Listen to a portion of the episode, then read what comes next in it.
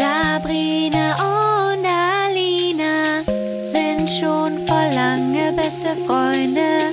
Alina erzählt Sabrina voll krasse Stories aus Hollywood.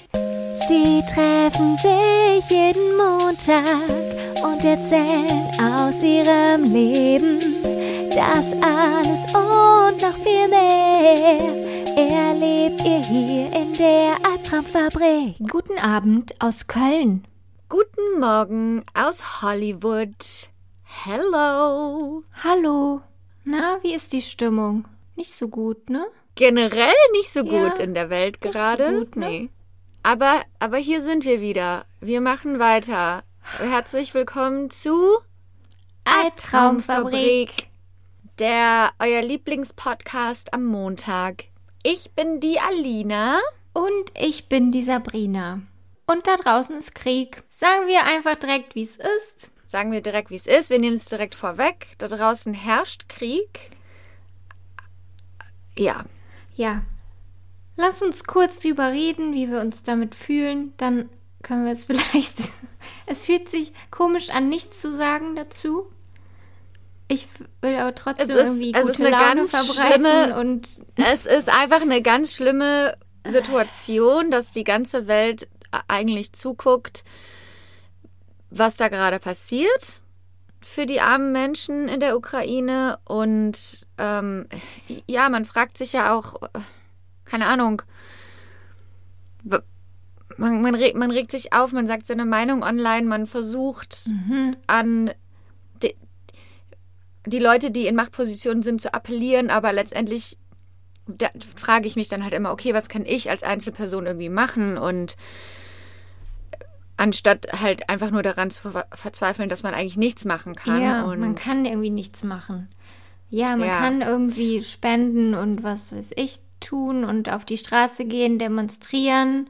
Ja. Aber einfach nur wieder, weil ein weißes, reiches Arschloch Ego, Ego-Probleme Ego hat. hat. Genau. Mhm.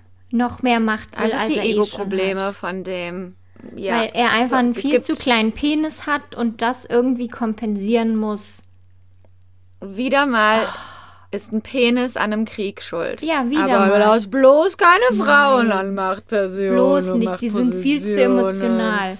Dann Aber- kriegen die ihre Tage und sind und haben sich nicht unter Kontrolle. Ja.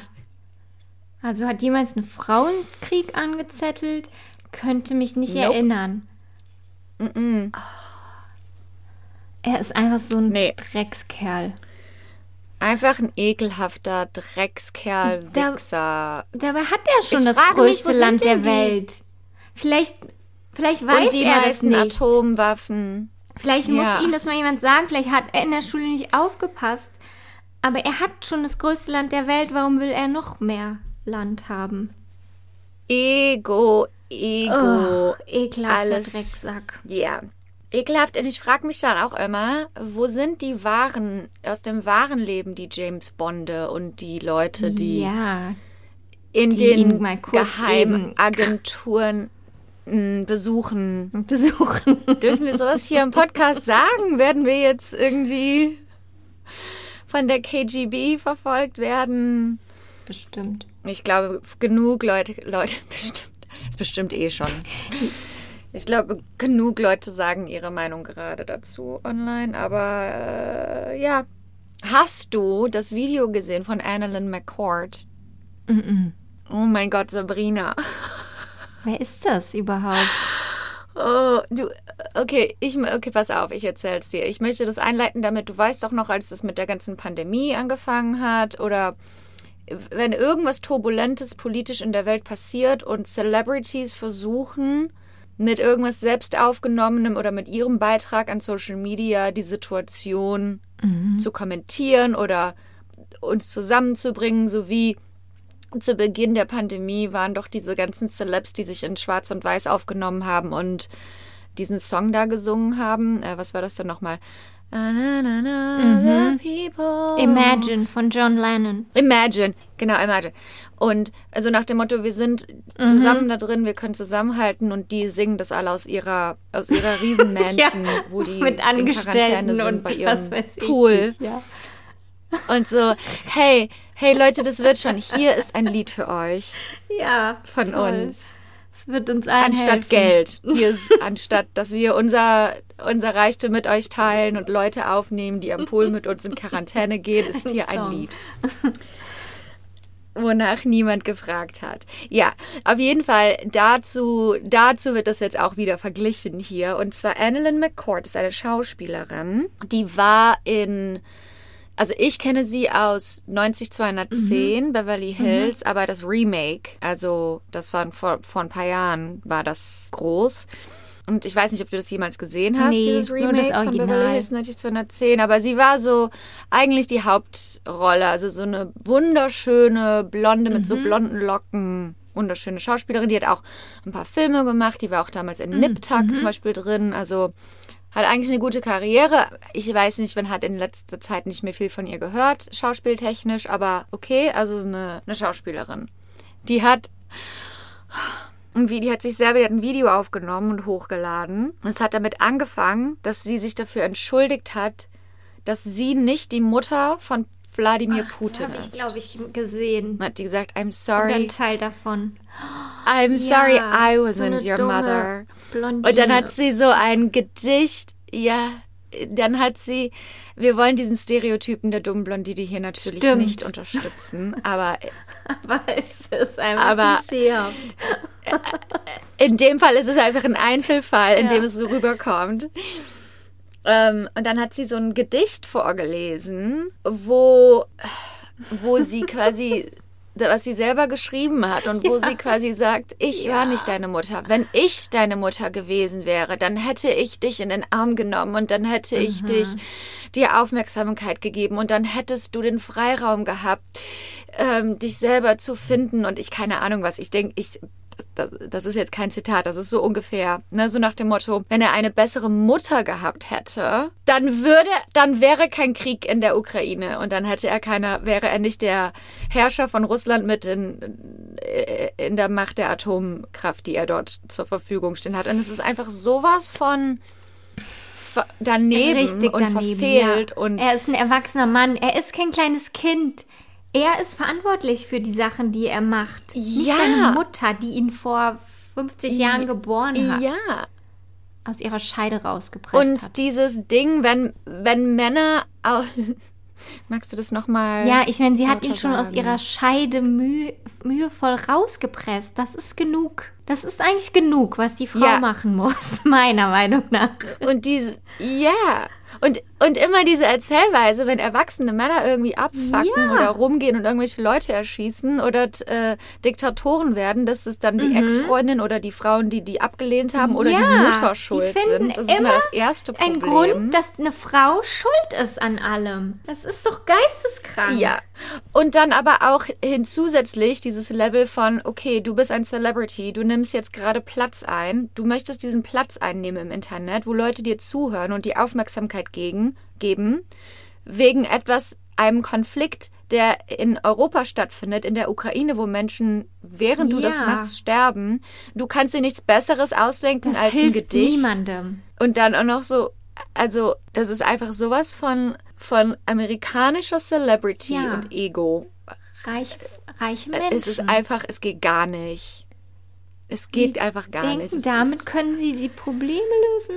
Ernsthaft? Mhm. ja, Katastrophe. Einfach nur fürchterlich und schrecklich. Wir werden in den Show Notes die Ressourcen verlinken ähm, für die Gruppen, die vor Ort sind und dort helfen, für die Gruppen, die Leute rausholen, für die Journalisten, die versuchen, ehrlich zu berichten von dem, was passiert und so weiter. Die brauchen alle Unterstützung. Und das können wir verlinken und da können wir, wenn, wenn man kann, einen Euro, 5 Euro, 10 Euro, was auch immer man kann, spenden. Und ähm, Vielleicht sollten wir für einen Auftragskiller spenden, der ihn aus dem Weg räumt. Wer das? genau, GoFundMe. GoFundMe. Wer kann Putin Ja, töten? einen James Bond. Let's, let's hire a woman, aber Ja, wir brauchen eine stimmt. Frau, damit der Job auch vernünftig ausgeführt wird.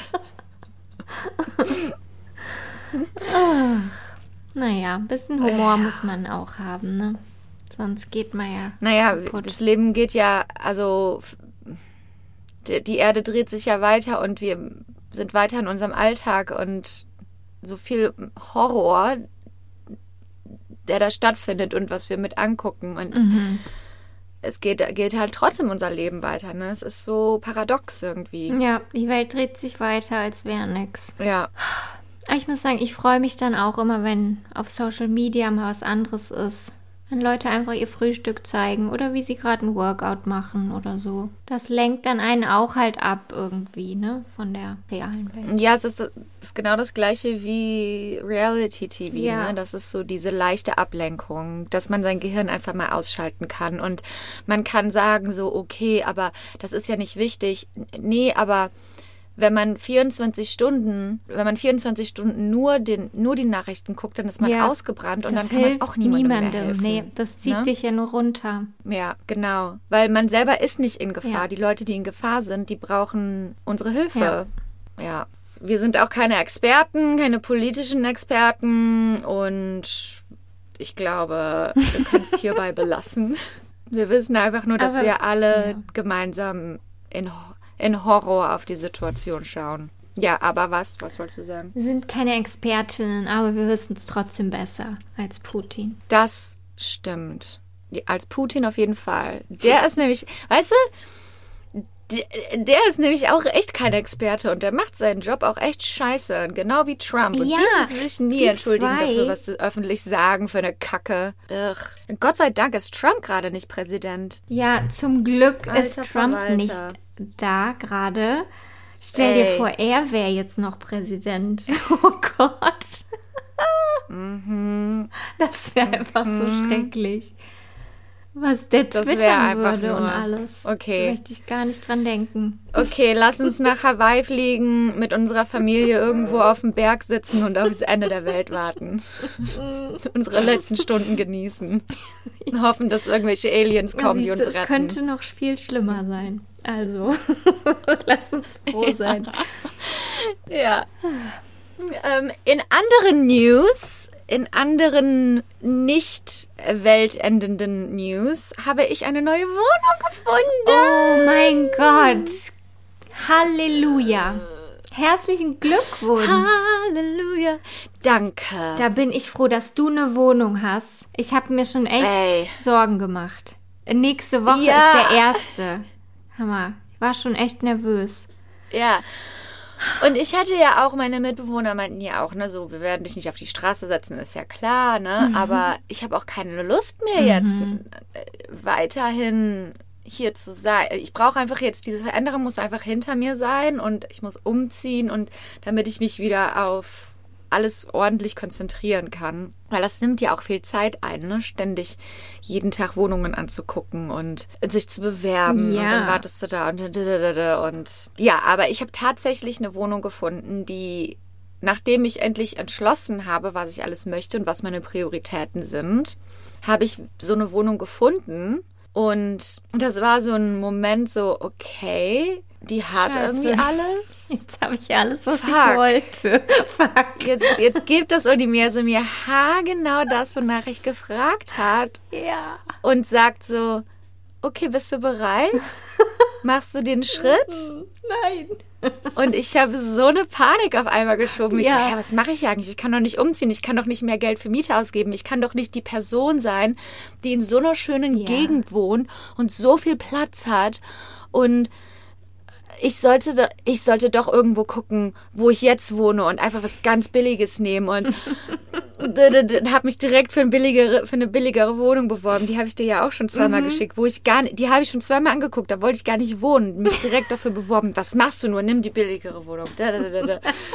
Und dann habe ich die Wohnung abgesagt, ne? Dann, und dann habe ich mich beworben und dann haben die nach einem Tag gesagt, die, ähm, die Besitzer, das ist ein altes Pärchen, also auch das genau das, was ich wollte. Ich wollte nicht wo wohnen, wo das so ein riesen, wo so eine riesen Firma dahinter Ja. steht, die einfach die, diese Wohnungsgebäude nehmen und quasi die privaten Besitzer alle in den Ruin treiben, besonders während der Pandemie, sondern so ein kleines Haus, wo vier Wohnungen drin sind, was einem privaten alten Pärchen gehört und wo man sich dann auch gut fühlen kann, wo die Miete hingeht und so. Und dann hat der Mann auch gesagt, der der das alles gehandhabt hat, der, wie heißen die denn? Die, Makler. Der Makler hat gesagt, ja, da war auch noch ein anderes Pärchen, die haben sich auch beworben, aber das, die, ähm, die Besitzer, die wollten lieber, dass du die Wohnung kriegst und die wollten, dass du da drin lebst. Und ich so, oh mein Gott. Gott, ist das toll. Oh, ich weiß. Und ich so, ja, aber ich kann die leider nicht nehmen, tut mir leid. Ich gucke weiter. Voll die Selbstsabotage. Ja. Und dann habe ich wirklich, weil die ist halt teurer, als was ich ursprünglich ausgeben wollte. Ja, ne? das ist immer Aber so. alles, was ich möchte, ist teurer, als ich Mhm. krieg das, also, ne? Und, und das heißt, entweder ich muss irgendwo einziehen für eine gewisse Zeit, wo ich halt die ganzen Kompromisse eingehe und dann Mhm. darauf warten, dass ich in so, ne? Und dann dachte ich irgendwie, ach, aber das ist auch irgendwie doof und wieso mache ich das? denn? Worauf warte ich dann noch? Ich Mhm. bin 37, ich möchte ein schönes Zuhause. Ich habe hier so lange gewohnt in einer Situation, die ich nicht mag und ja, dann ist es halt teurer, dann gehe ich halt das Risiko ein. So, das gehört halt zum Leben dazu. Ich habe keine Schulden, ich habe keine Kinder. Also weißt du, ich habe nie, ich schulde niemandem eine Erklärung, wofür ich mein Geld ausgebe. Ja, wenn es zu viel ist, dann zieh's halt wieder um. Genau. Und und ich habe nichts, ich habe nichts in meinem Leben. Also Nichts, was du abbezahlen musst und das so, ist das ne? Einzige, was ich Ja. habe. Ja. ja. Und nichts, wo man sagt, okay, aber du hast ja ein Kind, dann musst du die ganzen Ja, Kosten zahlen genau. und für eine Schule sparen oder dies oder ich habe, ich habe nichts. Ich habe ein kleines ähm, altes Auto. Oh, was heißt alt? 2008. Aber weißt du, was ich meine? So, ich habe keine Luxussachen Mhm. In meinem Leben. Ich kann mir wohl mal ein schönes Zuhause Auf leisten. jeden Fall. Und dann konzentriert man sich halt nur auf die Sachen, die nicht hundertprozentig perfekt Ja, ja. sind, weißt du? So, ja, aber da ist zwar ein Balkon, aber mh, der ist zu nah an den Nachbarn dran. Ja, da ist zwar Waschmaschine, Trockner, aber er hat kein bla bla bla, ne? Anstatt auf Ja. die ganzen Sachen, die so voll der gute Deal eigentlich, dafür, was man noch Mhm. alles zusätzlich bekommt. Und dann habe ich die halt abgesagt an dem Abend, ne? Oh Gott. Und am nächsten Tag habe ich dann weitergeguckt und habe dann quasi auf Wohnungen geklickt, wo ich dachte, ja, diese Wohnung hat jetzt eine niegelnagelneue Küche und aber halt dafür andere Abstriche. Und diese Wohnung hat jetzt einen großen Balkon, der privat ist und und dann habe ich da mal so drauf geguckt auf die Bilder und auf die Gegend und dann dachte ich immer, ah ja, aber da möchte ich nicht sitzen, wenn ich morgens mit meinem Kaffee habe. Und da möchte ich nicht am Fenster sitzen, um zu arbeiten. Und da habe ich nicht den gleichen Aussicht, wenn ich nach neuen Ideen suche und ich hatte mich da schon so ja, du hast dich da schon Gedanken gesehen. her reingelebt. Auf dem Balkon sitzen mit deinem Ja. Laptop. Ja, mhm. Oh, Ja. Aber das genau das wolltest du Und doch, dass du dieses Gefühl hast. ja. Toll. Mhm. Und es ist zwar vielleicht nicht so gekommen, wie ich mir das vorgestellt habe. Weißt du, ich vergleiche das mit, als Anastasia geheiratet hat, hat sie gedacht, wie in den Filmen wird das, wenn ich mein Hochzeitskleid finde. Man probiert an- alle möglichen Kleider an. Und wenn man das auf einmal anhat, dann kommt man Mhm. raus und man weiß sofort, das ist es und man weint und man freut sich. Aber so war der Nee. Prozess gar nicht. Der Prozess war schrecklich und man weiß nicht, was man möchte Ja. und man probiert tausend Kleider an und dann hat sie eins genommen, hat das gekauft und dann zwei Wochen vor ihrer Hochzeit hat sie sich ein neues gekauft bei Macy's und hat das getragen. Ja. Weißt du? So. Und ich glaube, das ist halt in der Fantasie ist das immer so eine schöne Vorstellung, aber wenn man es dann wirklich macht, kommt dann halt natürlich auch die Angst des, des Ungewissen, die Angst, dass man einen großen Schritt macht, die Angst, dass man selber für sich sagt, ich nehme mir jetzt das, was ich möchte und ich nehme mich selber ernst und ich gebe Geld dafür aus, was ich möchte, anstatt in meinem kleinen, sicheren Ja, ja. Schneckenhäuschen zu sitzen, wo man keine Entscheidungen treffen muss und keine Risiken eingehen muss. Ja, weil du es ja selber auch dann verantworten musst, die Entscheidung, die du triffst. Und das ist erstmal beängstigend. Mhm, genau. Aber dann habe ich halt hier gesessen und dann hatte ich so dieses Gefühl, du hast einen Fehler gemacht, du hast einen Fehler gemacht, du, du möchtest die Wohnung. und dann hatte ich so diesen, kennst du das so, du weißt nicht, ob du was machen sollst, aber dein, dein Körper, der macht das dann einfach. So, so dieses so, ich mach das jetzt. Ich mach das jetzt. Ja. Und dann habe ich den angerufen und habe gesagt, ich habe einen Fehler gemacht. Ich, ich möchte die doch, die Wohnung. Ich möchte die Wohnung. Oh Gott. Und dann hat der gesagt, okay, warte, ich rufe, die Besitzer wollten wirklich, dass du dort lebst. Ich rufe die mal an und den Mietvertrag hatte ich dir schon geschrieben. Den kannst du einfach unterschreiben. Und dann bin ich einfach online gegangen, habe den Mietvertrag unterschrieben und habe einfach, bevor ich mich selber wieder zurückhalte, habe quasi gesagt, Körper, mach Ja. einfach. Mach einfach. Und dann habe ich es einfach gemacht. Und dann habe ich einfach den Mietvertrag unterschrieben und jetzt habe ich eine Wohnung. Oh, wie toll. Herzlichen Glückwunsch. Ich freue mich so für dich. Ach, ich freue mich auch. Und Oh. jetzt, jetzt kann ich auch, also nächste Die ist Woche. riesig. Die ist riesig. Ich kann einen eigenen Arbeitsbereich haben, einen eigenen Wohnbereich, ähm, ein eigenes Schlafzimmer. Ich habe sogar eine eigene Garage, die nur für mich ist, wo ich alles abstellen kann. Was da halt hier oft in LA hast du keinen eigenen Abstellraum. Und ich habe quasi meinen ganz eigenen Eingang und dann so ein kleines Trepp, so eine kleine Treppe, die hochgeht, was aber nur für mich, also wo ich quasi auch noch Schuhe und weißt du, so. Und ich habe niemanden über mir drüber wohnen. Und Ja. es ist einfach nur eine richtig tolle Wohnung. Und die, und die Schön. Gegend, Sabrina, es ist wirklich alles, was ich wollte. Die Gegend ist sicher, die Gegend ist schön, die Gegend ist nah an Wanderwegen, an Farmers Markets, an Cafés, Restaurants und es ist einfach nur, wo man sagt, okay, jetzt lebst du in LA, jetzt kannst du auch mal dein LA-Leben leben, weißt du? Ja. Und ja, jetzt Cool. geht's, jetzt geht's weiter an den Möbelkauf und Einrichten und das alles, was Spaß macht. Freue ich mich. Und dann ziehst du zum ersten Dritten da ein? Zum vierten Wann? ist die frei. Ah ja, am, okay. am vierten habe ich aber Dreharbeiten, also ziehe ich wahrscheinlich am fünften um und das ist auch okay Mhm. hier, dass ich noch fünf Tage hier bleibe. Und ja, jetzt muss ich mich um alles kümmern.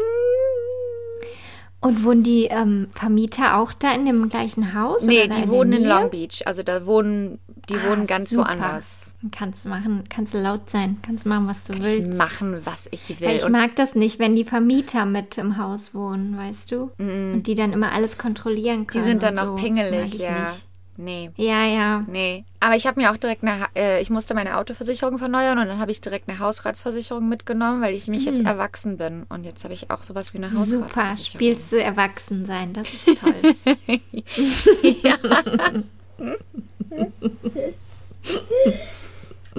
Deshalb kaufe ich Versicherungen, die eigentlich ein Betrug sind.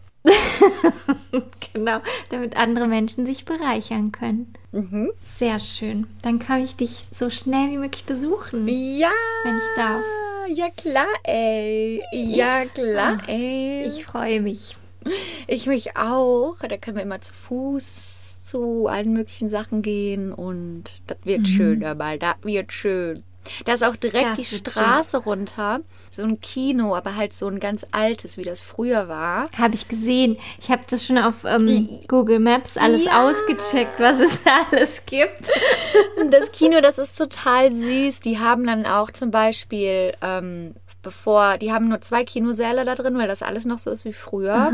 Und die spielen dann vor den Filmen die alten Vintage ähm, äh, Werbungen ab, die früher so alte Coca-Cola-Werbung und sowas. Krass. Mhm. Super. Ja, Dann nehmen wir euch überall mit. Genau. was Dann machen. machen wir eine richtige. Und das ist auch nicht weit vom Franklin-Haus entfernt, also. Mhm, ich weiß. Das müssen wir auf jeden Fall dann auch auschecken. Ja. Vielleicht können wir da mal eine Tour Ach, machen das wäre, ich will unbedingt da eine Tour machen. so. Mhm. Das sieht einfach so krass aus auf den Bildern. Das ist ne? einfach so gruselig, ja. Und innen der und Keller und so. Oh. Ja. Well, es war ja jetzt auch Karneval hier Ja. in Köln. Mhm. Hab, habt ihr nichts gemacht, ne? Nee, also ich habe jetzt nichts gemacht. Waren die Leute denn Ähm. draußen irgendwie? Waren Leute unterwegs? Es gab ein bisschen was in den Kneipen. Ja. Gab's Karneval und ja, das kannst du natürlich nicht. Hättest mal den langen Köln Dünn kannst du das anrufen sollen. verbieten, hör mal. Ja. Ja, stimmt, hör mal. Der lange Dünn, der war bestimmt Eurobjörg. Oh, Björk. Ja. Ja. Aber nächstes Jahr wieder. Ähm. Ich habe gerade ein Déjà-vu. Ich glaube, wir haben es vor einem Jahr auch gesagt. In der Folge, da haben wir gesagt, nächstes Jahr, da gehen wir Ja. aber wieder raus. Ich glaube, da haben wir, haben wir da nicht auch so Pläne geschmiedet, dass wir uns damit ähm, glaub, zu äh, ja. Albträumerinnen und Albträumern Ja. treffen und zusammen Karneval feiern und sowas. Ja, ja. Mhm. War wohl nix, das ne? war wohl nix. Aber nächses Jahr. Nächstes Jahr, da machen wir ein Albtraum. Karnevalsfest. Genau. Ja. Das machen wir. Oh. Ich treffe mich heute mit Chelsea, unsere Chelsea. Oh, du hast dich letztens schon mit ihr getroffen. Ja, ich habe mich mit Kind. ihr getroffen, mit ihrem Baby. Und ähm, dann haben wir gesagt, wir müssen eigentlich mal wieder ein Trinken gehen und mal wieder rauskommen. Ja, ohne Baby. Und deshalb bleibt das Baby heute Abend beim Papa und wir gehen zusammen ein Trinken. Yes, sehr gut. Yes. Trink einen für mich mit und gib ihr eine fette Umarmung von mir. Ja. Und die Victoria, die kennst du ja auch, die wollte eigentlich auch mitkommen, aber die hat, war diese Woche campen und die hat, ach, was ist denn jetzt nochmal Poison Ivy? Brennnessel? Und, nee. Poison Ivy, was heißt das auf Deutsch? Warte mal. Ich kenne das nicht. Ich guck nach. Warte. Giftiger Efeu. Das kenne ich nicht. Das gibt's hier, glaube ich, nicht. In Deutschland. Gift, giftiger Efeu. Warte, Image Search. Ja, okay, sieht aus wie eine ganz normale grüne Pflanze. Die hat irgendwie, sie hat irgendwie beim Campen Poison Ivy Angefasst? angefasst oder hat da nahezu geschlafen und hat dann, eine, hat dann eine allergische Reaktion zu. Und die hat mir ein Foto von sich geschickt und die sieht aus wie der Glöckner von Notre Dame. Die sieht aus, das Nein. ganze Gesicht ist angeschwollen. Hier oben so die Augenbraue und die Lippen. Und die sieht gar nicht aus wie sie selbst. Die sieht aus wie ein Alien. Das ist voll krass. oh Gott. Mhm. Also die kann mit uns leider nicht in die Bar kommen. Aber das ist ja wieder so typisch Victoria, ne? Ich kenne keinen Menschen, die so viele krasse Stories irgendwie immer hat, die so viel Mist anzieht. Das ist immer irgendwas. Ja, ich würde auch niemals campen gehen. Nee. Jetzt, die Zeiten sind jetzt mehr so. Nee, ich bin da viel zu etepetete für. Ja. Ich glaube, ich könnte, ich glaube, ich könnte campen gehen. Aber Also ich müsste alles haben nicht. an Equipment. Ich bin raus. nee, aber ich schlafe doch nicht ja. da im Zelt, wo da überall Tiere rumlaufen draußen. Ja, ich hätte halt Nein. Angst vor ermordet zu werden. Nein, das wäre mir noch egal, aber die Ratten, Mäuse da draußen. Nein, die kommen nicht Mit zu dir, die haben Angst vor werde ich dir. vielleicht noch fertig, aber nicht mit Ratten und Mäusen. Ist ja wohl Ja, klar. bei dem Serienmörder kann man einfach so tun, als wäre man besessen und als wäre man verrückt und dann kann man die wegschrecken. und, bei- und genau. Ratten und Mäusen ist das egal. Ja, die lassen sich davon nicht beeindrucken. Ugh. Naja, apropos Mörder, hast du uns heute wieder eine Geschichte mitgebracht? Ich habe eine Geschichte mitgebracht, die einfach nur krass und traurig ist und die schon, die schon lange auf meiner Liste steht. Und ähm, heute erzähle ich dir von Selena Quintanilla Perez. Selena. Oh ja, kenne ich. Ähm, für diejenigen, die Selena, denen Selena nichts sagt, Selena war eine amerikanische Sängerin, die als Queen der Tejano Music bekannt war. Sie war ein riesengroßer Popstar. Ähm, in den Medien wurde sie auch als die Tejano Madonna bezeichnet, weil sie halt so Tejano Music gemacht. Das ist quasi so eine Mischung aus mexikanischer und amerikanischer Musik, äh, Musik und hat sich aber auch gekleidet wie zum Beispiel ein Popstar wie Madonna und war zur gleichen Zeit berühmt. Also Selena war ein Riesenstar. Wegen ihr hat es die Tejano Music überhaupt in den Mainstream geschafft. Und sie war einer der berühmtesten amerikanisch-mexikanischen Entertainer des 20. Jahrhunderts. Und heute erzähle ich dir die tragische Geschichte von Selena, die du ja vielleicht auch schon kennst, aber die, die Fakten davon, die sind einfach immer wieder krass. Ähm, okay, also Selena wurde am 16. April 1971 in Lake Jackson in Texas geboren, als die jüngste Tochter der Quintanilla-Familie. Ähm, das heißt, sie selber war, äh, ist in Amerika geboren worden, war amerikanisch. Ähm, und aber irgendwann ihre Vorfahren sind halt aus Amerika da unten über die Grenze nach Texas gekommen und also ganz normal, legal und haben dort gelebt. Und ähm, ihr Vater Abraham entdeckte ihre Stimme und ihr perfektes Gehör, als Selina gerade mal neun Jahre alt war. Und Wow. dann hat der Vater direkt sowas in ihr gesehen, etwas ganz Besonderes, so diesen It-Faktor irgendwie und hat gesagt, wir gründen eine Band, eine Familienband. Ähm, und dann hat, äh, hat er quasi die Band gegründet, Selena y los Dinos. Und das war quasi, er war der Manager und dann Selena hat gesungen und ihre ältere Schwester war an den Drums und ihr Bruder war am Bass und so war das quasi so eine, so eine Familienband. Und Cool. das war aber auch also die wollten das auch alle und das war total süß. Und die Mutter hat auch mitgeholfen und ja. Die Familie hat dann auch kurz darauf ein Tex-Mex-Restaurant aufgemacht. Also Tex-Mex ist quasi texanisches Essen mit dem Einfluss von mexikanischem Essen, was in dieser Tejano-Community sehr populär war und was sich halt über die Jahre so entwickelt hat, dadurch, dass Mexikaner nach Texas gesiedelt sind und sowas. Und in diesem Tex-Mex-Restaurant hat die Band regelmäßig gespielt und ähm, haben auch vers versucht, in anderen Restaurants zu spielen und in einigen Restaurants oder bei einigen Festivals haben sie auch einen Gig bekommen und wieder andere haben sie abgelehnt, weil Tejano war eine sehr männerdominierende Musiksparte und viele fanden es halt nicht gut, dass die, die Sängerin halt eine Sängerin war anstatt ein Sänger. Und viele haben von Anfang an so gesagt, nee, Hammer, das kannst du nicht machen.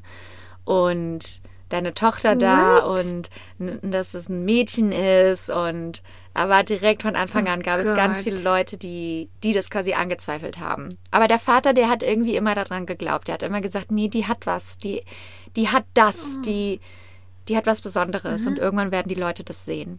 Leider ist nach einem Jahr das Restaurant untergegangen und die ganze Quintanilla-Familie wurde aus ihrem Haus geschmissen. Sie konnten sich das nicht mehr leisten. Sie haben quasi alles verloren. Und dann haben sie in Armut gelebt, sind umgezogen nach ähm, Corpus Christi in Texas. Und dann kam quasi das einzige Einkommen, was sie noch hatten, war durch diese Band. Dann haben sie auf Straßen gespielt, Musik gespielt, auf Quinceañeras, auf Hochzeiten und so weiter. Der Vater hat also quasi immer mehr seine ganze Energie in die Band reingegeben, weil er dachte, das ist die Zukunft der Familie. Und als Selina 13 war, hat die Familie selber ein Album aufgenommen und ein Album rausgebracht. Dann sind sie immer weiter rumgetourt, haben immer mehr Auftritte bekommen. Und sie hatten ja natürlich wegen der Tejano Music viel, viele Lieder. Also sie haben am Anfang auch viele englische Lieder einfach nachgesungen und englische Lieder gesungen, aber dann hatten sie ja auch ihre eigenen Songs und die waren auch Spanisch. Aber Selina hat selber gar kein Spanisch gesprochen und sie hat dann quasi nur die phonetische Aussprache gelernt von ihrem Vater. Mhm. Die ganzen Kinder sind halt Krass. ja, das war die dritte Generation quasi, die bereits schon in Amerika war. Und dann hat sie quasi nur die phonetische Aussprache gelernt am Anfang und dann mit der Zeit hat sie immer mehr Spanisch gelernt.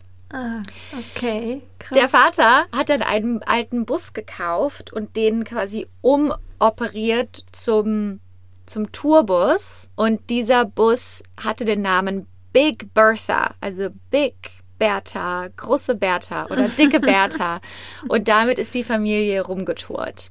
Viele größere Konzertstätten haben sie abgelehnt, weil die Band eine Sängerin hatte anstatt einen Sänger. Manchmal sind sie aufgetreten und die Leute, die haben nicht so richtig getanzt zu der Musik. Und danach kam eine Band mit einem männlichen Sänger und dann sind die Leute voll abgegangen und sowas. Krass. Aber nichts hat diesen Vater davon abgebracht und auch Selina davon abgebracht, weiterzumachen. Im Jahre 1987 kam der erste Durchbruch, der Selina auf eine größere Ebene katapultiert hat. Denn sie hat die Tejano Music Award für Female Vocalist of the Year gewonnen. Also sie hat einen Preis gewonnen, der sehr hoch angesehen war in der, in der Tejano Musik Community. Und ab diesem Zeitpunkt hat sie den Preis neun Jahre in Folge jedes Jahr abgeräumt. What? Und Wow. damit hat sie natürlich viel Aufmerksamkeit bekommen und hat auch ihren ersten richtigen Mega-Plattenvertrag bekommen mit EMI Latin. Also EMI Latin und Sony haben sich gebettelt, weil die wollten die beide unter Vertrag Oh. nehmen. Und die haben dann immer mehr Geld geboten und so weiter. Und der Vater hat sich dann für EMI Latin entschieden, weil die Vision einfach besser gestimmt hat. Das heißt, wir sind jetzt im Jahre 1989. Selina ist 18 und hat gerade ihren ersten Riesenplattenvertrag unterschrieben. Ihre Geschwister waren weiterhin die, ihre Band, aber Selina war der Act sozusagen. Und dann hat sie ihr erstes eigenes Album rausgebracht, das nach ihr selbst benannt wurde, Selina. Und so ging die Karriere dann halt richtig los für Selena. Also jetzt kamen auch größere Konzerte und ähm, sie war in den Billboard-Charts und sie wurde immer berühmter, hat immer eine größere Fanbase aufgebaut.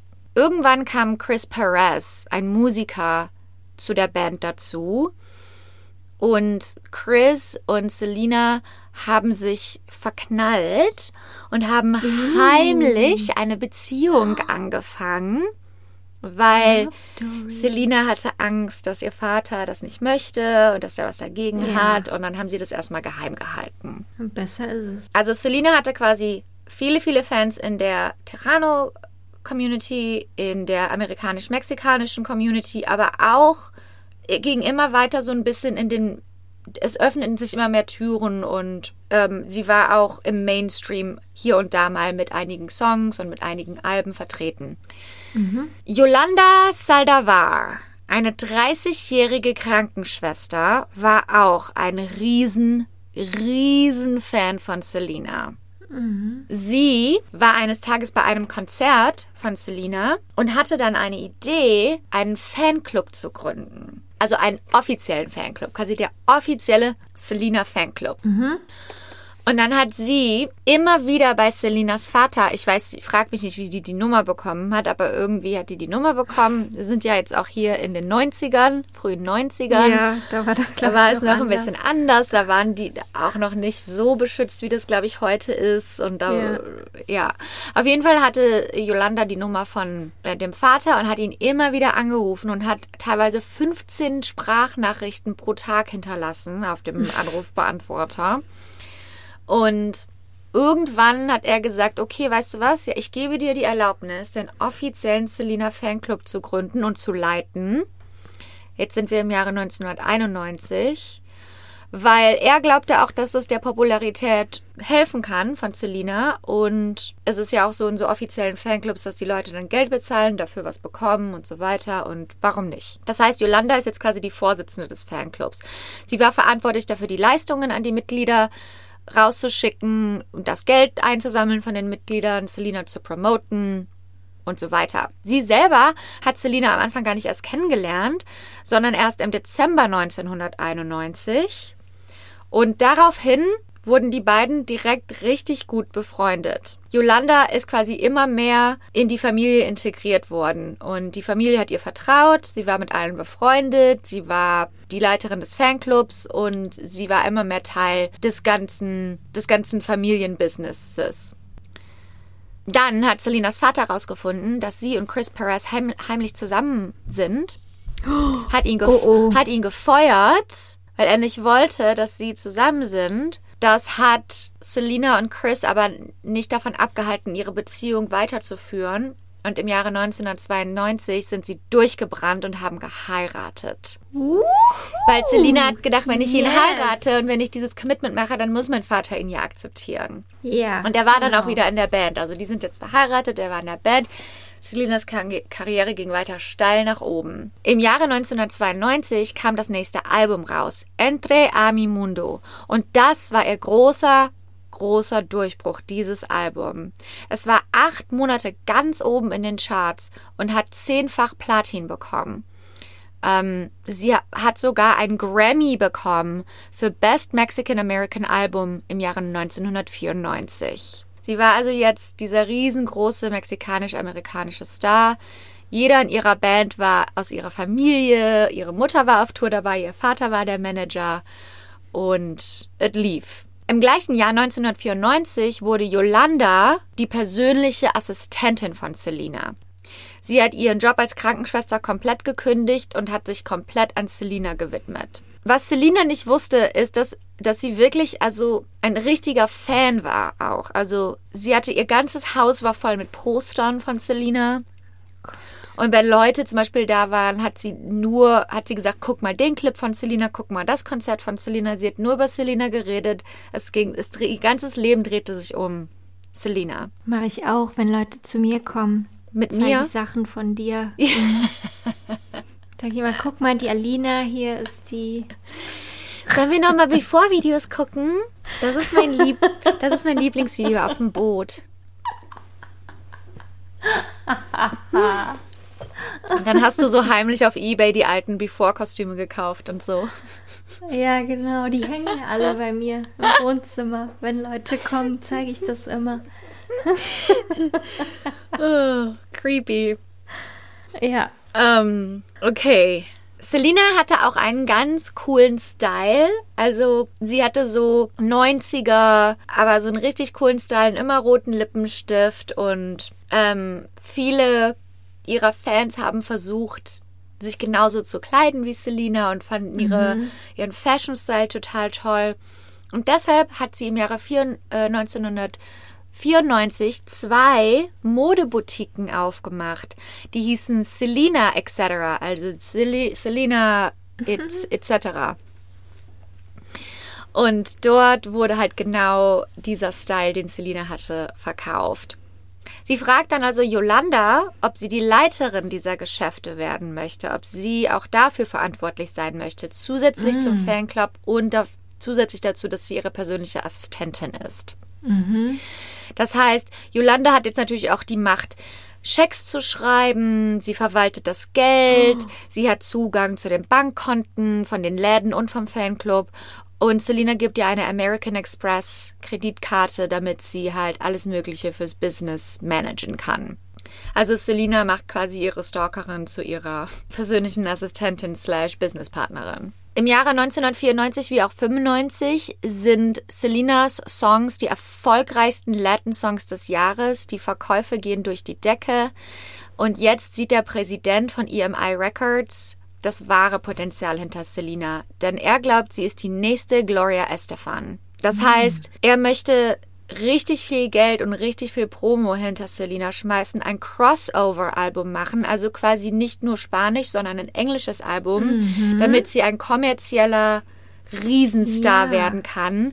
Nicht in Anführungsstrichen nur in der Terrano-Musik-Community, sondern in ganz Amerika und auf der ganzen Welt. Ja. Money, money, money. Und genau wie es ja auch Gloria Estefan und andere Stars geschafft haben, so sieht er die Zukunft von Selena und er fragt doch, ist Selena bereit dafür, für diese Art von Ruhm und für diese Art von... Ja. Und Selena ist bereit dafür. Sie macht das ja schon seit sie acht ist. Und deshalb entscheiden sie, okay, dann machen wir das. Dann machen wir dieses Album und wir, wir, wir bringen die größten Grammy-gewinnenden Songwriter und Produzenten zusammen. Wir schmeißen richtig viel Geld hinter die Aufnahmen und das Album zu promoten und jetzt geht's richtig los. Sie gibt dann mittlerweile auch Riesenkonzerte, unter anderem im Houston Astrodome, wo sie, was eine riesengroße, also in diesem Jahr 1995, was ein riesengroßes ähm, Stadion ist, was komplett ausverkauft ist und in der Mitte ist eine Bühne und Selena gibt dort ein Konzert und Ihre Tausenden, Abertausende von Fans kommen dorthin. Sie hat auch einen kleinen Cameo, eine kleine Rolle in dem Film Don Juan de Marco mit Marlon Brando, Johnny Depp und Faye Dunaway. Also breitet sich in andere ähm, Branchen des Entertainment aus. Und die Produktion. Mhm. Und die Produktion an diesem Crossover-Album geht in, die, in volle äh, Züge. Denn in anderen Businessen sieht es nicht so gut aus, denn innerhalb von einem Jahr gehen die beiden Modeboutiquen immer weiter den Bach runter. Die Angestellten beschweren sich immer wieder über Yolanda Saldivar, dass sie total ko- komisch sich benimmt, dass sie Leute einfach feuert nach Lust und Laune, dass sie überhaupt nicht weiß, wie man einen Modeladen managt und so weiter. Die Zeitung The Dallas Morning News hat Yolanda interviewt zum, zu ihrer Rolle mit Selina und so.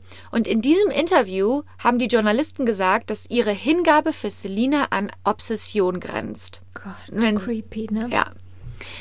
Die Läden gingen unter und Selinas Vater hat dann eine Untersuchung eingeleitet, weil er hat, bekommt immer mehr Beschwerden. Selina selber hat das alles nicht ernst genommen. Sie hat gedacht, sie hat auf jeden Fall nicht gedacht, dass es was mit Yolanda zu tun hat. Und dann hat die Untersuchung vom Vater aber äh, hervorgebracht, dass Yolanda mehr als 30.000 Dollar, also in manchen Berichten stehen 30.000 und in manchen Berichten steht bis zu 100.000 Dollar unterschlagen hat, Schecks gefälscht hat von Fanclub und von den Boutiquen. Und dass sie schon seit einiger Zeit dort alle quasi an der Nase rumführt und Selina betrogen hat. Und, äh, und die Fans haben sich gemeldet vom Fanclub und haben gesagt, wir bekommen überhaupt nichts, wir zahlen unsere Gebühr und wir bekommen nichts. Und What? es war alles eine Vollkatastrophe. Aber Selina möchte es einfach nicht glauben, dass Yolanda so eine Person ist und dass Yolanda dazu fähig ist. Und dann sagt der Vater, also der Vater verbietet quasi Yolanda noch, der feuert, die wird natürlich gefeuert.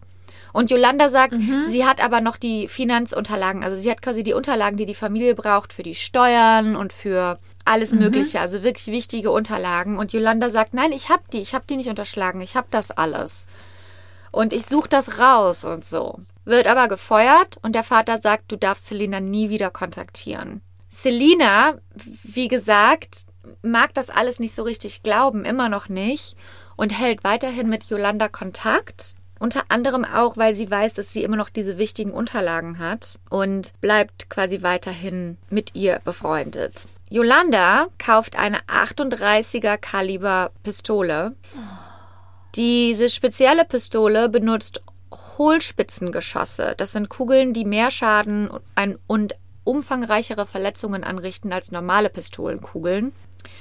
Sie versucht mehrmals, Selina dazu zu bringen, sich mit ihr alleine zu treffen. Aber jedes Mal ist es so, dass entweder Selinas Bruder kommt oder dass sie mit Leuten zusammenkommt. Und jedes Mal sagt Yolanda, ah, ich habe die Unterlagen doch nicht, aber ich habe die beim nächsten Mal. Diese Bitch, ey. Fürchterlich. Am 31. März 1995 überzeugt Yolanda, Selina sich mit ihr alleine zu treffen. In einem Zimmer in einem Days Inn Motel. Sie hat ihr versprochen, dass sie die ganzen Unterlagen endlich hat. Und sie hat Selina gesagt, dass sie vergewaltigt wurde und jemanden braucht zum Reden. Und dass Selina deshalb alleine kommen soll, bitte. Und sie wusste, sie musste sich diese Lüge ausdenken, weil sie ja schon dreimal zuvor versucht hat, Selena alleine zu treffen und jedes Mal jemand mitgekommen ist. Selina lässt sich drauf ein, fährt zum Motel, trifft sich mit Yolanda in dem Motelzimmer und nach kurzer Zeit streiten sie sich wegen der Dokumente. Während des Streits holt Yolanda die Pistole raus, zielt auf Selina. Selina dreht sich um und möchte fliehen und Yolanda schießt die Pistole ab trifft Selina in ihrer Schulter und die Kugel geht aber auch komplett durch, die kommt vorne wieder raus. Oh Gott. Und Selina rennt durch das Hotel über 100 Meter Oh bis zur Hotellobby, wo sie dann zusammenbricht, wo Leute und Augenzeugen natürlich direkt den Krankenwagen und die Polizei rufen. Yolanda ist immer noch hinter ihr her und nach einigen Zeugenberichten schreit sie, was Selina für eine Bitch ist. What?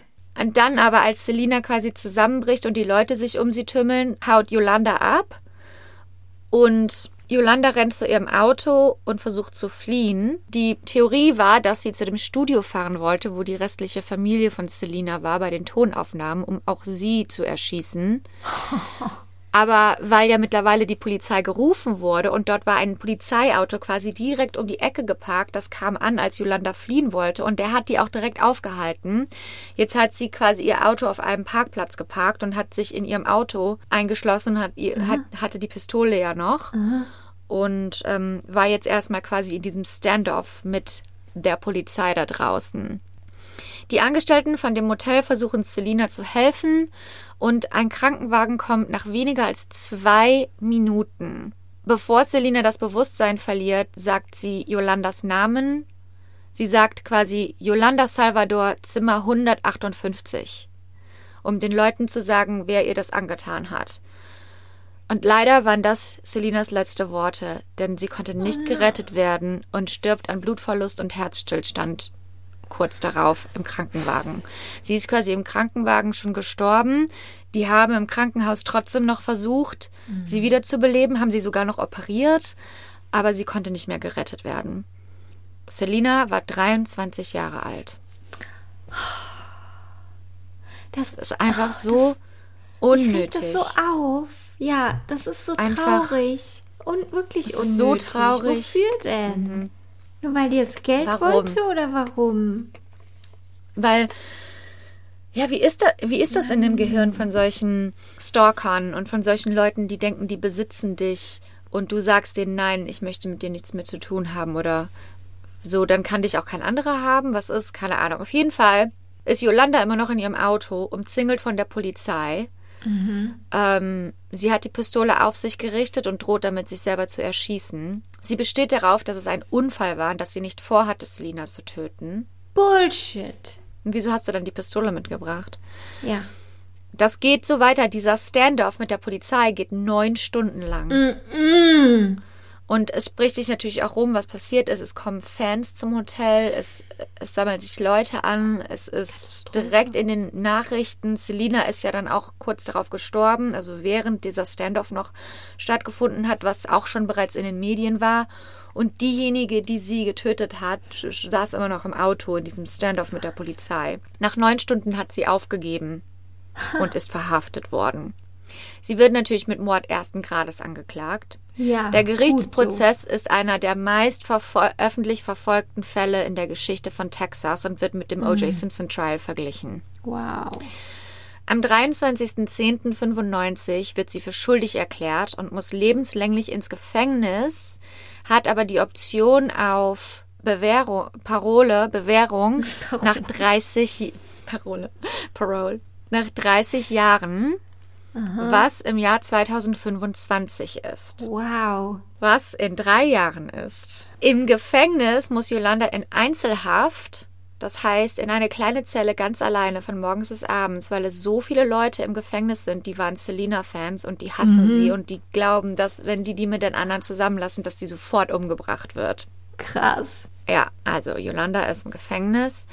Am 1. April 1995 wird eine Wache gehalten für Selina, wo sich Fans, wo quasi vor der Beerdigung, die dann für die Familie ist, wo sich Fans und Freunde von Selina verabschieden können, indem der Sarg dort steht und da ist dann quasi so wo man dran vorbeigehen kann und seinen Goodbyes sagen kann. Es stellen sich Leute an bei dieser Wache und die Schlange ist 1,6 Kilometer lang. so viele Leute kommen dorthin. Kurz bevor die Türen geöffnet werden, verbreitet sich das Gerücht, dass der Sarg leer ist. Daraufhin wird der Sarg geöffnet und es ist quasi Nein. ein Off. Mhm, du kennst es doch aus Amerika, wenn sie diese Ja, Open ja. Casket Ja. und da gibt es auch Bilder von, von dieser Wache, so was einfach nur, die ist natürlich, die werden natürlich so hergerichtet, dass sie so Mhm. aussehen wie sich selber und gestylt und sowas alles, so wie die das dann gerne wollten, aber es ist einfach nur creepy, dann zu denken, das ist eigentlich ein toter Oh, Mensch, der da liegt. Leiche. Zwischen 30 und 40.000 Fans gehen an dem Sarg vorbei. Über 78.000 Leute haben sich in einem Kondolenzbuch eingetragen. Und dann kurz darauf hat die Beerdigung für die Familie stattgefunden. Das große Crossover-Album, das sie bereits aufgenommen hatte, das den, nächsten Schritt ihrer Karriere einleiten sollte, Dreaming of You, kam nach ihrem Tod raus und ging direkt auf Platz 1 der Billboard-Charts und hat dreifach Platinum, äh, Platin gemacht. Es war das erste Album, das überwiegend Spanisch war, das direkt auf Platz 1 der Charts einstieg. Zwei Wochen nach ihrem Tod hat Präsident George W. Bush Sr. am den 16. April zum Selena-Tag in Texas erklärt. In zwei, Im Jahre 2020 hat Billboard sie als, als dritte platziert auf der Liste der größten Latino-Künstler aller Zeiten. Und im Jahre 1997, zwei Jahre später, kam der Film raus, Selena mit J-Lo in der Hauptrolle. Ja. Die J-Lo war zu dem Zeitpunkt unbekannt und dieser Film hat sie berühmt gemacht. Oh, ich habe Gänsehaut. Und den habe ich geguckt ähm, im Zuge der, des Researches. Und äh, also, das ist auch echt so ein, so ein guter Film. Und ja, ich habe noch nie gesehen. ich hatte den vorher auch noch nie gesehen. Und ich bin auch eigentlich, also ich bin so ein Fan von J-Lo. Ich finde die so cool. Finde die cool. Ja. Echt, also was die für eine Karriere hingelegt hat auch. Und ich dachte immer, die hat zuerst, ich dachte immer, die hat zuerst gesungen, aber die war Tänzerin und dann war sie erst Die Schauspielerin. Tänzerin, genau. Ja, und dann hat sie erst ganz viele Filme gemacht. Die hat auch bei Janet Jackson zum Beispiel in einem Video Mhm. ähm, getanzt und so. Ja. Ja, und dann hat sie Schauspielunterricht genommen und hat angefangen, Ah. Schauspielrollen zu buchen. Dann mit 28 hat sie Selena gebucht und mit 30 hat sie ihr erstes Album rausgebracht. Wahnsinn.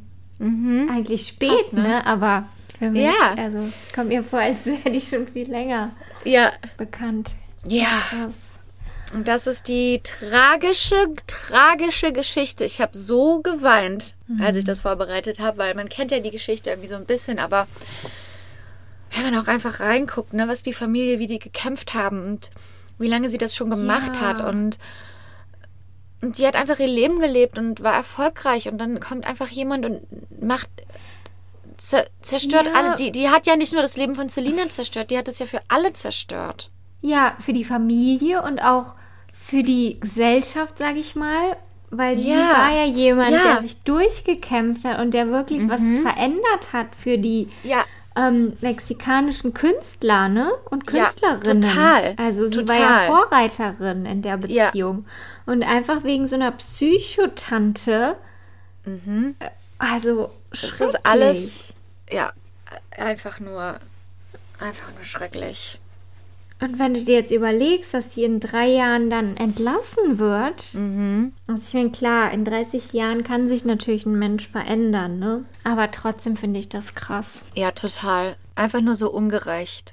Und das Problem war auch, also im Obduktionsbericht stand quasi drin, dass durch das Adrenalin in ihrem Körper das Blut schneller rausgepumpt wurde. Deshalb glaubt man das, weil sie gerannt ist, nachdem sie schon angeschossen wurde Ja, und das Herz, das Herz so schnell gepocht hat und sie weg äh, um ihr Leben gerannt ist, dass das natürlich noch beschleunigt hat. Aber wenn sie einfach da geblieben wäre, hätte, wäre sie wahrscheinlich nochmal angeschossen worden von Yolanda. das ist scheiße. Ja, und dann habe ich auch ein paar Lieder gehört von dem Album und wusste, ich wusste gar nicht, also ich kannte die Lieder, aber ich wusste nie, dass das Selena Kanntest du war. die?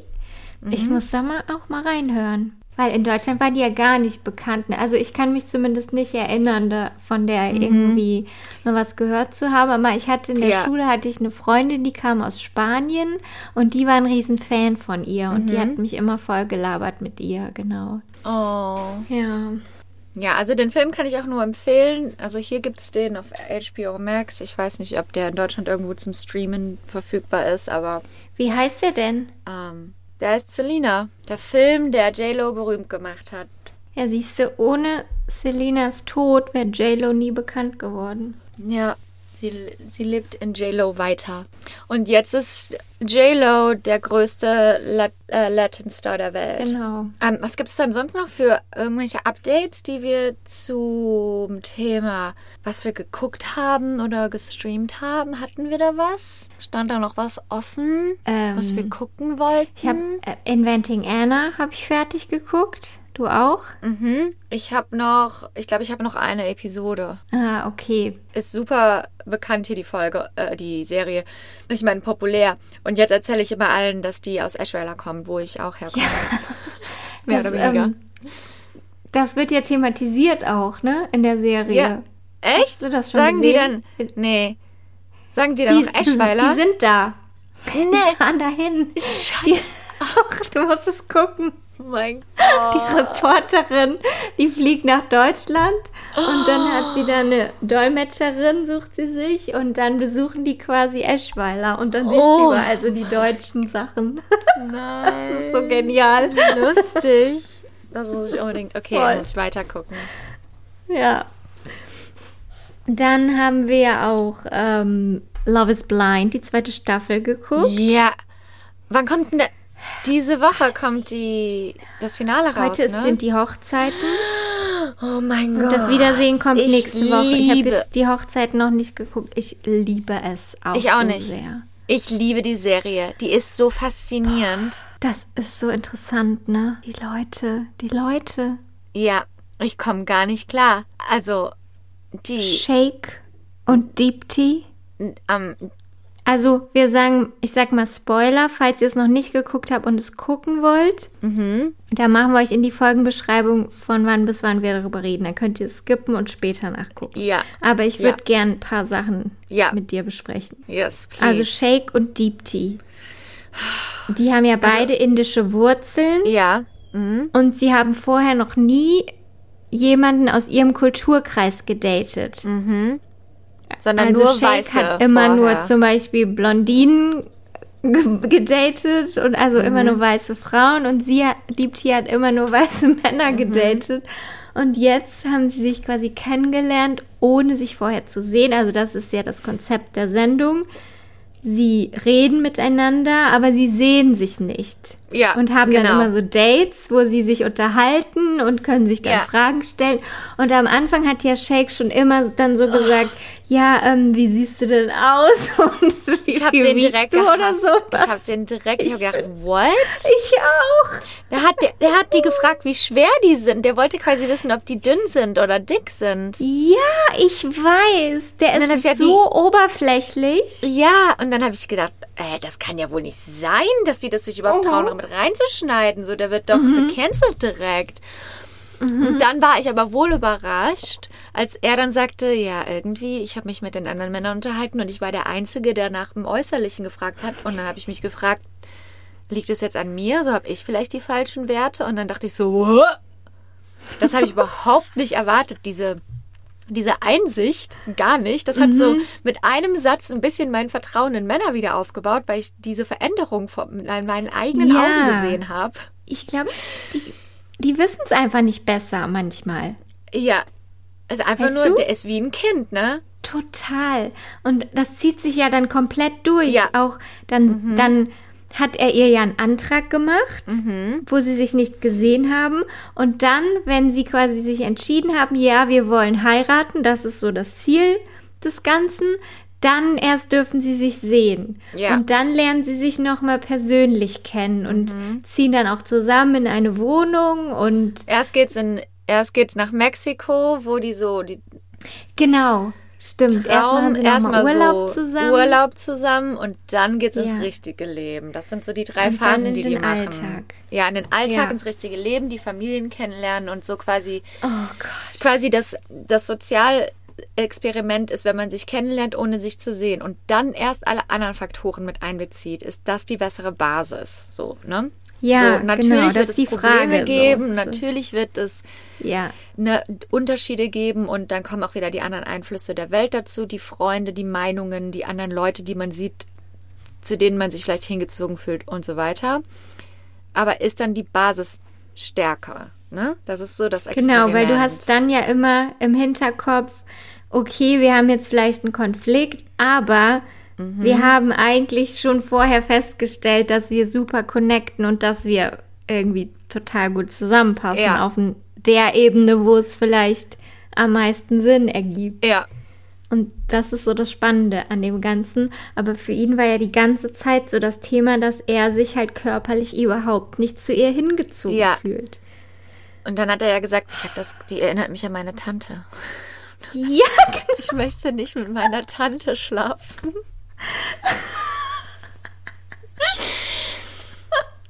aber Und ja, ich die Arme, aber der hat das auch mit verstehen. allen anderen erst. Ja, was macht man dann, ne? Aber Weil ich glaube, auch wenn du dich so gut mit jemandem verstehst und bereit bist, Mhm. Direkt. Mhm. alles so von dir zu erzählen dem anderen, dann ist es halt einfach so diese Spannung, die fehlt dann, die man sonst hat. Diese, Ja, so aber- der aber Reiz des Unbekannten. Aber vielleicht gibt, aber vielleicht auch, vielleicht gibt es auch, dass man alles hat. Vielleicht gibt es das ja. Aber ich finde zum Beispiel, womit ich jetzt ein Problem habe, ist, weil er das ja auch mit jedem diskutiert, ne? mit seiner Mutter, mit, mit den anderen Ja. Männern, die mh, übrigens Genau. den Ratschlag, den er bekommt von einem der Männer ist, Augen zu und durch, zieh dir eine Tüte über den Kopf, mach's einfach, Ich mach das Licht eins, aus. Der, der wird die betrügen. Der wird die Ja. sein ganzes Leben lang, der wird sein ganzes Leben lang fremd gehen, wenn Weil er die seine, heiratet. seine Frage, die einzige Frage, die er sich stellt, ist, kann ich, soll ich sie gehen lassen oder soll ich sie behalten? Kann ich darüber hinwegkommen, dass ich mich nicht zu ihr hingezogen fühle? Der fragt zum Beispiel nicht, was ist das Beste für sie? Hat sie jemanden verdient, Ja. der sich zu ihr hingezogen fühlt? Sollte ich sie vielleicht nicht behalten, weil ich Angst habe, sie zu verlieren und mich aber nie zu ihr hingezogen fühlen? Weißt du, das zeigt ja dann schon wieder dieses egoistische, egozentrische, was er am Anfang der Show gezeigt hat, dass sie ihn das trotzdem nicht verlassen hat. Weil du würdest doch, wenn du jemanden wirklich liebst, dir auch die Frage stellen, was ist das Beste für sie und was ist das Beste für uns beide? Nicht nur, was ist Ja. das Beste für mich, Frauen Das- stellen sich immer diese Frage, auf jeden Ja. Fall. Aber sie ist auch wirklich eine richtig tolle Frau, ne? Ja. Weil sie ist auch total, also auch wenn er jetzt mal sich ihr gegenüber öffnen würde und das einfach mal sagen Ja. würde, ich glaube, dann würde sie auch voll verständnisvoll reagieren und dann würden sie irgendwie eine Lösung finden oder Mhm. Die ist so. ja total reif. Ja, aber dann hätte sie auch wenigstens die Chance, selber für sich zu entscheiden, Ja. ob sie mit jemandem zu sein, zusammen sein Genau. will, der sich so fühlt, weil die hat, die ist ja total klug und cool und sexy und Total. hübsch und Die ist mega die gut. hat alles. Ja. Aber sie kennt halt Sollen jetzt nicht alle Fakten. sie und jetzt daten? müssen sie sich.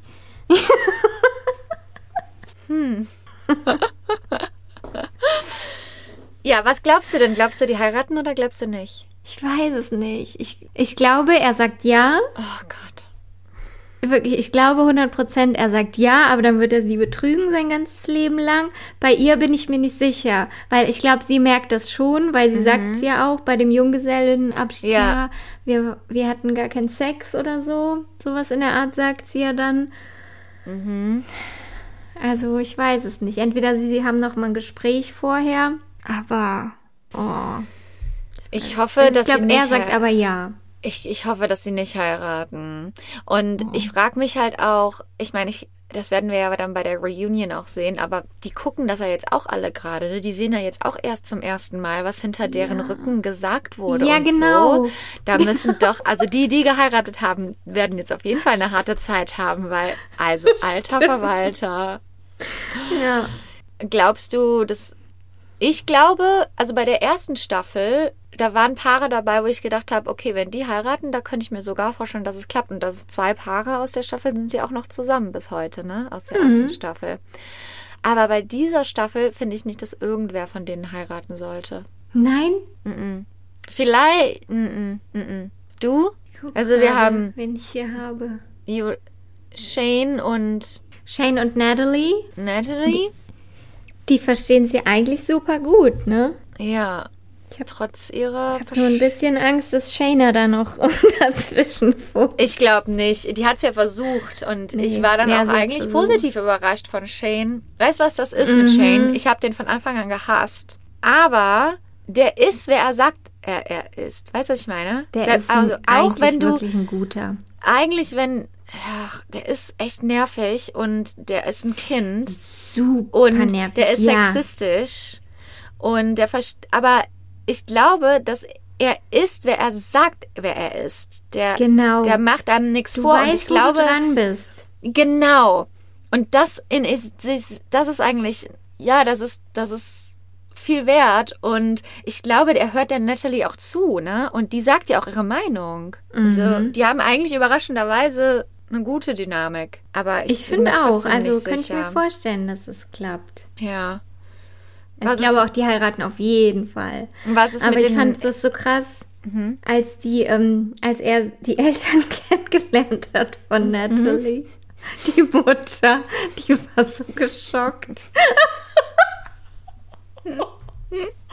das fand ich so gut, wie die Mutter einfach Mhm. gar nicht drauf klarkam. Nee. Die haben den Eltern dann zum ersten Mal erzählt, dass sie bei einer Show mitgemacht haben und Ja. dass sie sich verlobt Dass haben, ohne verlobt sich vorher gesehen zu haben. Und die, Und die Reaktionen, die sind in der am Ende. Sendung so echt, ne? Ja, Und das erste Pärchen, das sich in der Sendung zu, als erstes verlobt hatte, wie heißen die beiden? ich glaube, du meinst Danielle und Nick, Ja, die mit den langen, dunklen Haaren. schwarzen? Haaren und der, Ja. ja. genau. Und Die sollten auf gar keinen Fall heiraten. Am Anfang habe ich gedacht, boah, voll der gute Treffer. Und jetzt hat sich herausgestellt, dass sie sowas von unsicher ist, dass sie selber ihre eigene, ihr alles um sich herum zerstört, um sich selber zu beweisen, dass sie es nicht wert ist, geliebt zu werden. Und es ist sowas von offensichtlich. Und der kommt da gar nicht drauf klar, weil der ist einfach ganz normal selbstbewusst. Und ich glaube, dass sie, bevor sie heiratet und jemand anderen mit ihr in ihre Reise reinzieht, muss sie erstmal auf sich selber klarkommen. Die muss erstmal in Therapie gehen, ey. Das sehe ich auch Meinung. so. Ich war mir nicht sicher, ob das, ähm, ja, es ist genau auch meine Meinung. Ich finde wohl, er geht da mega gut mit um. Aber sie Mhm. sagt ja immer, er wäre ähm, er hätte so Anzeichen von irgendwie toxischen, einer toxischen Beziehung. Aber ich Ja. sehe das nicht. Also vielleicht we- bekommen wir nicht alles gezeigt, was da tatsächlich Ja. passiert. Aber Ja. ich finde, er, sie ist die toxische Person, weil sie wirklich so empfindlich ist, in Anführungszeichen. Also ich glaube, sie hat einfach krasse Erfahrungen gemacht mit Männern, die sie noch nicht verarbeitet hat. Aber für mich verhält er sich wirklich glaube auch mit sich- erwachsen und liebevoll. Und sie legt aber alles irgendwie auf die Goldwaage, finde ich. Ne? Ja, ich glaube, sie projiziert einfach, also sie hat ihre Erzählweise. Ihre Erzählweise ist, der wird mich, der liebt mich nicht, weil, der kann mich gar nicht lieben, weil, der wird mich verlassen, weil, Gründe bei sich selber. Und dann sucht sie nach der Bestätigung für diese Gründe und sieht eigentlich alles, was gut, Genau. sieht nicht alles Gute, was eigentlich passiert. Und er Ja. Und die, die reden quasi aneinander vorbei, weil die leben in zwei verschiedenen Welten. Die sucht Ja. sich Sachen raus und sagt dann, ja, aber du hast ja gesagt, dass du mich verlassen würdest, wenn. Und dann hat gesagt, hä? Habe ich doch überhaupt nicht Das gesagt. habe ich gar nicht Weil sie aber, gesagt. die haben beide recht, weil die leben, die sagen beide Ja, ihre genau. Wahrheit, ne? So wie die das Ja. halt auffassen. Weil Kommunikation liegt, ist halt eigentlich nur eine Auffassungssache. So, wenn das bei ihr durch zehn Filter geht, die er nicht hat, dann Ja. können die gar keinen, und die streiten sich ja alle zwei Minuten. Also, Genau. in der Erzählweise der Sendung, ne? Die haben einen guten Ja. Tag, dann streiten die sich, dann haben die wieder einen guten Morgen, dann streiten Genau. die sich. Die ich finde das auch immer so heiraten. krass, dass nach dem Streit dann kommt die nächste Szene und dann sind die auf einmal wieder Ja. total eng und als wäre nichts gewesen. Da komme ich gar nicht drauf klar. Aber Ja, ich finde das glaub- auch krass, wie er das alles so mitmacht. Mhm. Weil er hat ja auch schon am Anfang gesagt, bevor er sie überhaupt ähm, gesehen hat, dann hat sie ja irgendwie geheult in der Box und dann hat sie gesagt, oh, tut mir leid, ich heul total viel. Und dann hat er doch gesagt, ja, ist so super, du bist halt ein emotionaler Mensch. Sowas in der Art Ja. hat er gesagt. Also das fand ich so krass. Er ist da total offen mit umgegangen und hat sich davon gar nicht abschrecken lassen. Und das finde Ja. ich persönlich schon total besonders Ja. dass ein Mann so reagiert, wenn eine Frau vor ihm weint. Und ich glaube, er ist halt so sehr direkt, ne? Aber also, er sagt dann so, ja, wird es dann so, dass du hier immer mit deinen Freunden auf den Tischen tanzt oder so? Und ich glaube, der, der meint das einfach nur ganz ehrlich als Frage. Der will einfach nur wissen, genau. wie wird jetzt unser Leben aussehen? Aber verbieten. sie, nee, bei, bei ihr kommt das direkt als Kritik an.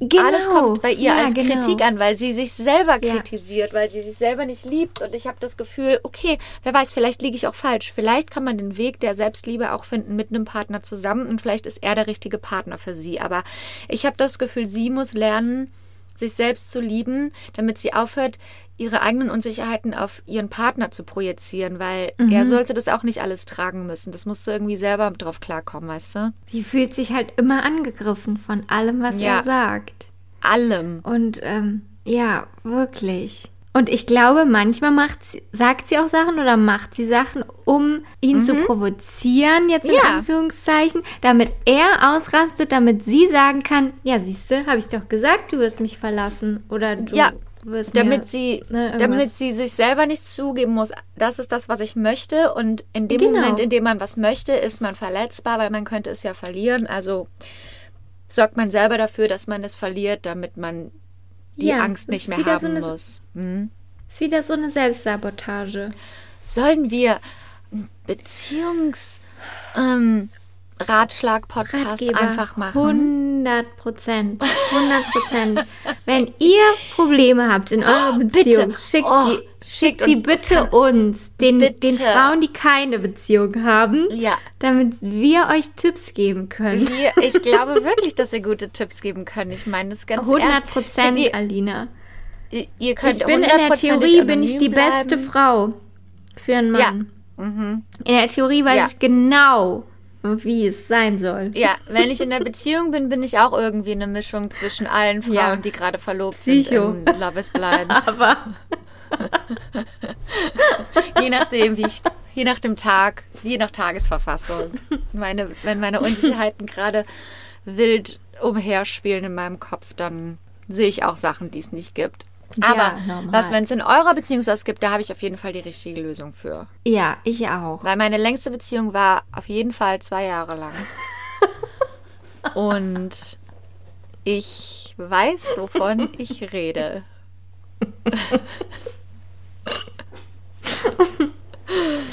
Ja, also ich bin mal. Oh, okay, also guckst du, oh, guckst du heute das Finale? Ich gucke das Finale auf jeden Fall am Wochenende. auch, also ich auch, die okay. Hochzeiten und dann kommt ja noch mal das Wiedersehen. Oh, dann gucken wir, können wir nächste Woche Woche. drüber reden. Ich freue mich. Ich mich auch, du. Ähm, Great. great. Oh my God. So great. Dann, ja, dann wünsche ich allen eine gute Woche. Bleibt gesund, kümmert euch um euch selber. Ähm, schickt uns eure Meinungen zu allem, was ihr heute gehört habt. Vergesst nicht, uns zu abonnieren, falls ihr es noch nicht getan habt, uns fünf Sterne zu hinterlassen. Und wenn ihr Oh Bock ja. habt und eine Minute Zeit habt, uns eine, äh, wie heißt es, eine, mh, Eine Bewertung zu Ja. Mhm. schreiben, eine 5-Sterne-Bewertung. Ja, und damit sagen wir, sage ich, gute Nacht nach Köln. Und guten Morgen nach Hollywood. Bis nächste Woche. Fuck Putin. Putin ist ein Arschloch.